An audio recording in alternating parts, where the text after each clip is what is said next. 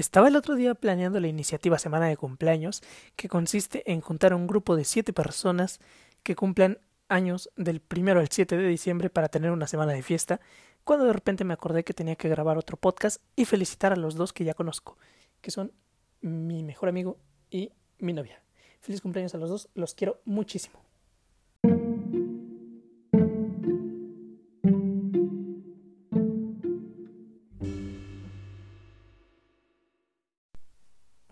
Bienvenidos todos a este, el canal de su canguro morado favorito. Y bienvenidos a este nuevo podcast en el cual vamos a hablar respecto a la duda. Pero antes que eso, ya sé, ya sé. Dije que iba a subir podcast más o menos uno o dos por semana e incluso quería subir hasta más. Pero la verdad es que he grabado un par de episodios aparte de este que no me han terminado de convencer. Al final me dejan como que un sabor medio amargo. Y hasta que los edite bien, pues yo creo que no los voy a subir. Aquí es donde muchos de ustedes os preguntaréis. ¿Qué onda con eso de os preguntaréis? Hasta va a parecer que hablo así todo el tiempo y no. Lo que quiere decir es, aquí es donde muchos de ustedes se preguntarán, ¿por qué decidí hablar de la duda y por qué con este tema decidí como continuar el canal? Bueno, la respuesta es muy sencilla. Como he dicho anteriormente, en este podcast pues, voy a hablar acerca de mi perspectiva sobre muchos temas. Claro, voy a intentar fundamentarla bien. Y eh, este tema me llegó a la mente principalmente porque vi un meme respecto a esto. Entonces, ¿qué es la duda? Bueno, para mí, la duda es una actitud, es hacer una pausa o simplemente tomarte un tiempo, eh, pues del día a día, en el cual estás haciendo como que tu vida normal y de repente te paras y te pones a pensar sobre si lo que estás haciendo es correcto, si es lo que quieres hacer, si es lo que te hace feliz. Eso es una forma de duda. Otra de las formas de duda que existen es la duda filosófica, que es básicamente dar la oportunidad a la verdad. El que tiene dudas filosóficas normalmente está buscando algo, está en una búsqueda, ya sea por la belleza, el bien, la felicidad. Normalmente es el tipo de duda que te hace buscar algo. Y siento que la escena que mejor lo representa dentro de la literatura es una escena de Shakespeare en Hamlet, pues la mítica escena de ser o no ser. ¿Qué es mejor, vivir o morir?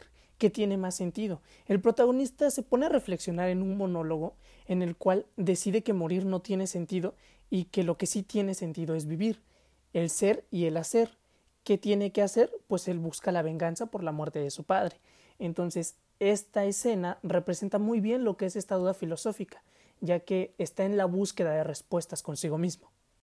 El detalle está en que en la actualidad, eh, como mencioné, la duda es una pausa, es darte un tiempo para pensar algunas cosas. Pero yo siento que hoy en día esa pausa, ese detenerse que presenta la duda, es algo que no está del todo bien visto, porque vivimos en una época en la que a la gente le gustan las seguridades, las certezas y la duda es precisamente todo lo contrario a estas certezas. ¿Alguna vez han visto estos libros de autoayuda o de coaching? Eh, ese tipo de libros lo que brindan son certezas, te dicen afirmaciones, lo cual no da pie a dudas, porque hacen creer que dudar es algo malo. Eso tiene sus desventajas porque que te brinden tantas cosas como si fueran certezas no necesariamente hace que sean verdades, solamente que te las venden como verdades. Entonces, la duda sirve para quedarte en un término medio y poder ser objetivo. Si alguien te dice algo que tú puedas pensarlo, analizarlo y tomar un criterio propio, y no solamente seguir algo por dogmatismo. Decía un filósofo español llamado Ortega si vas a enseñar, lo primero que tienes que enseñar a tus alumnos es a dudar de lo que tú mismo enseñas. ¿Por qué? Eh, bueno, realmente grandes avances y los grandes pensamientos han surgido de la duda, de no quedarse conformes con lo que se conoce. Como herramienta en la búsqueda de la verdad, Descartes la utilizaba cuando decía que él como filósofo quería llegar al conocimiento y a la verdad absoluta. Entonces decía que para estar 100% seguro tenía que dudar de todo lo que sabía. Para él esto era fundamental. Bueno, él llegó a la conclusión de que él no podía confiar ni siquiera en sus sentidos, porque si lo que él creía conocer como sentidos eran falsos, estos podrían provocarle una falsa sensación de seguridad. Entonces, él empieza a dudar de las cosas y llega a el pensamiento. Si puedo dudar, puedo pensar, y si puedo pensar, significa que existo. De ahí su famosa frase, pienso, después existo. Dentro del criterio de duda de Descartes, él decía que para seleccionar algunas manzanas buenas en un cesto dudoso es preciso vaciar todo el cesto primero. Por eso es que él creía que tenías que dudar de todo para llegar a una verdad. Cuando llegaras a una verdad no ibas a poder dudar de la verdad porque si dudabas es que esa no es la verdad, probablemente. Entonces también creía que la duda nos libraba de toda la suerte y de los prejuicios que nos preparaban un camino más fácil porque cuando llegaras al final del camino encontrarías verdades y cuando encuentres la verdad nunca más volverás a dudar de las verdades.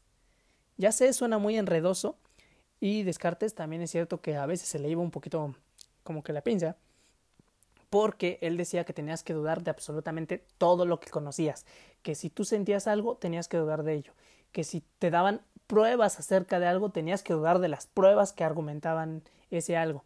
Entonces, eh, sí es cierto que lo llevaba a un extremo demasiado grande, pero no iba tan mal encaminado, considerando que pues algo de verdad tenían sus palabras, ¿no?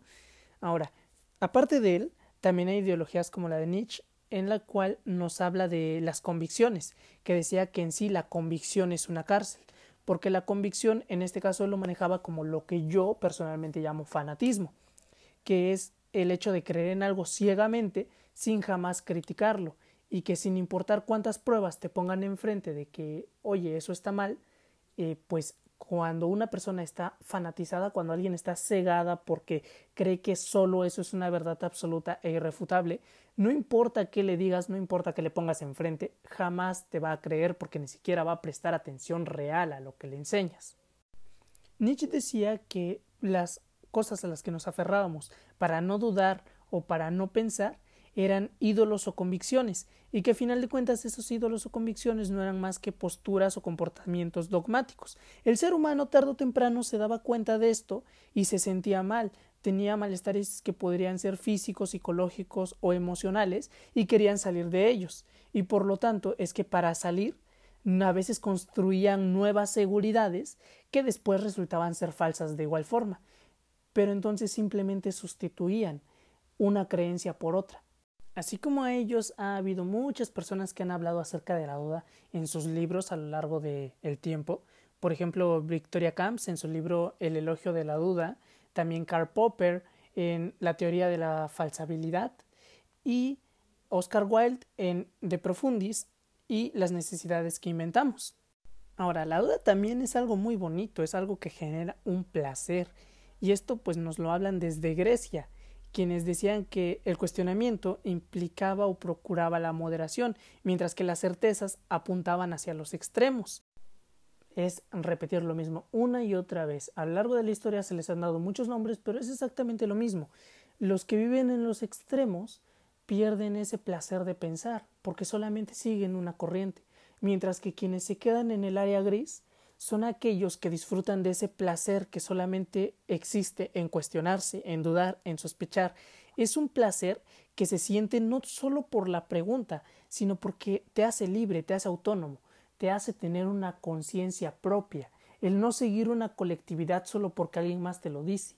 Y eso es un placer indescriptible, porque solo quienes logran pensar por su cuenta saben lo que se siente. Es como el mito de la caverna de Platón en el cual habla respecto a que una persona logra salir de la caverna, conoce el mundo, se entera que no solo existen sombras, y cuando regresa a la caverna para intentar compartírselo a los demás, ellos a su vez como colectividad lo agreden porque está cambiando su perspectiva, está cambiando su mundo y de alguna forma está destruyendo todo lo que ellos creen. Ahora, si todo esto es tan bello, ¿por qué es que no se nos enseña a dudar? ¿Por qué es que no dudamos tanto? Bueno, es porque la duda tampoco es fácil.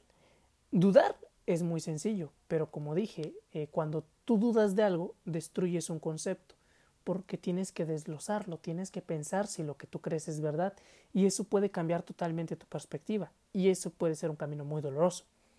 ¿En qué aspecto?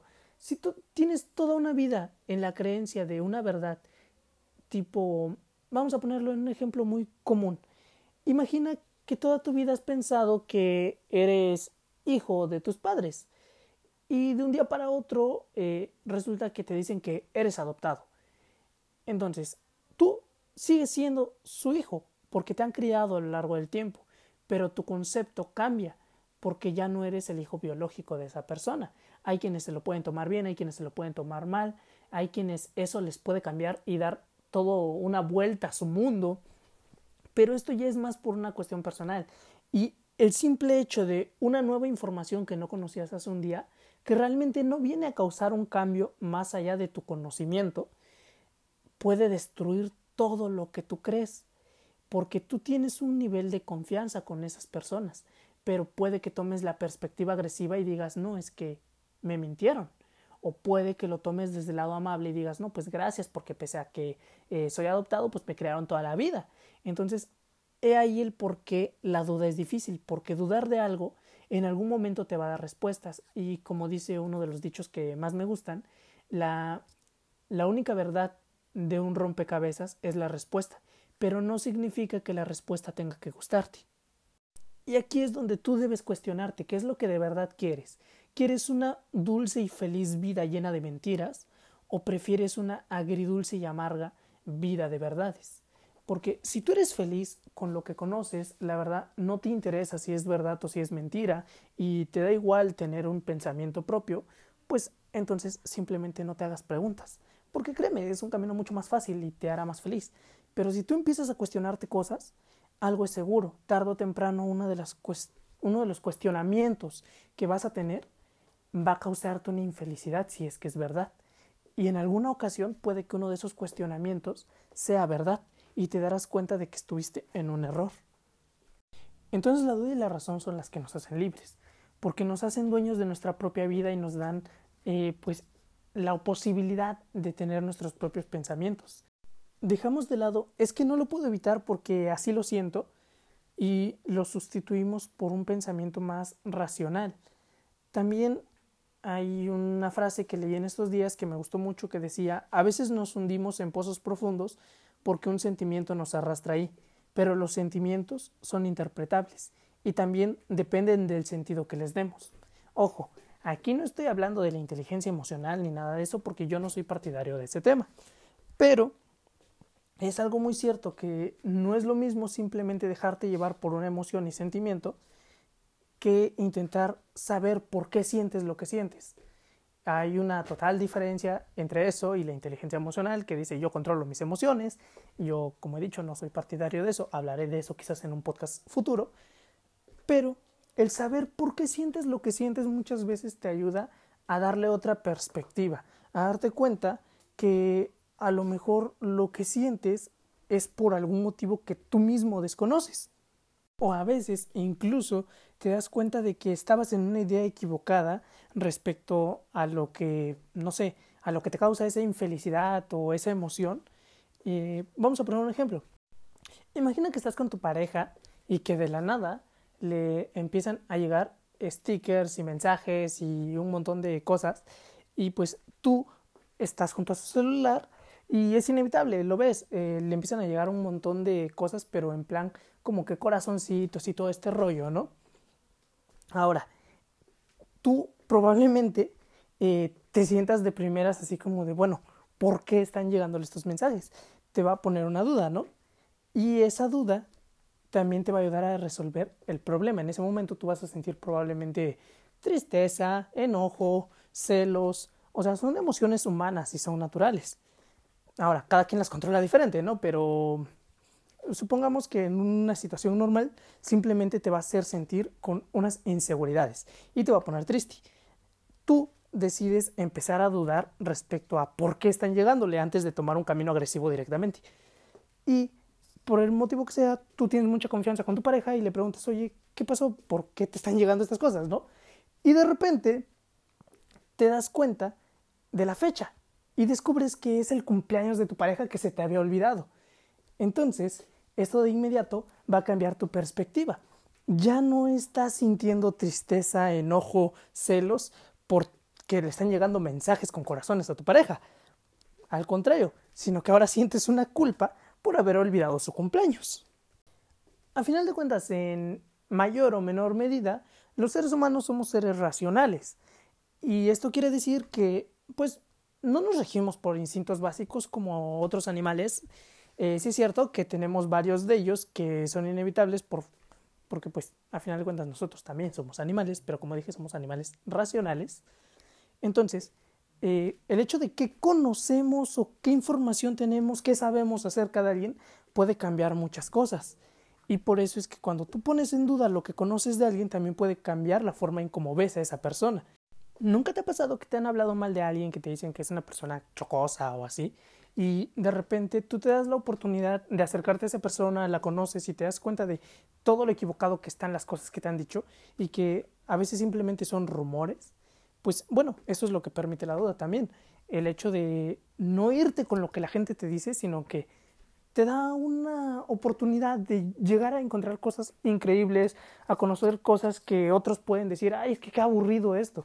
Y tú haces esa actividad y dices, no, pues está súper entretenida. Y a lo mejor encuentras un hobby, a lo mejor encuentras la profesión de tu vida.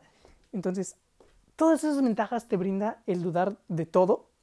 Claro, siempre intenta dudar con criterio y cautela, porque tampoco se trata de llegar y en plan agresivo ponerte a a, atacar a otros en forma de duda, ya que, como digo, la duda es algo muy personal y tú puedes tener tus criterios, pero no tienes que atacar a los de otros.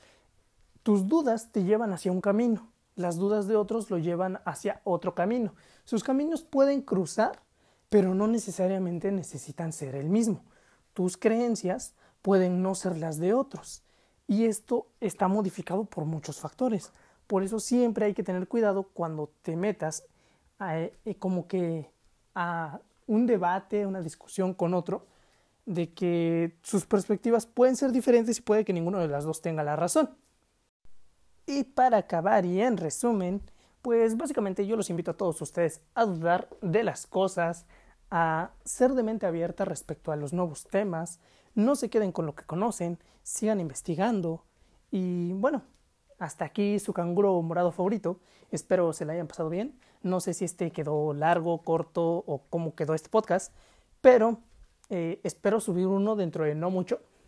Intentaré organizarme un poquito mejor en estos días y feliz vida. Chao, chao.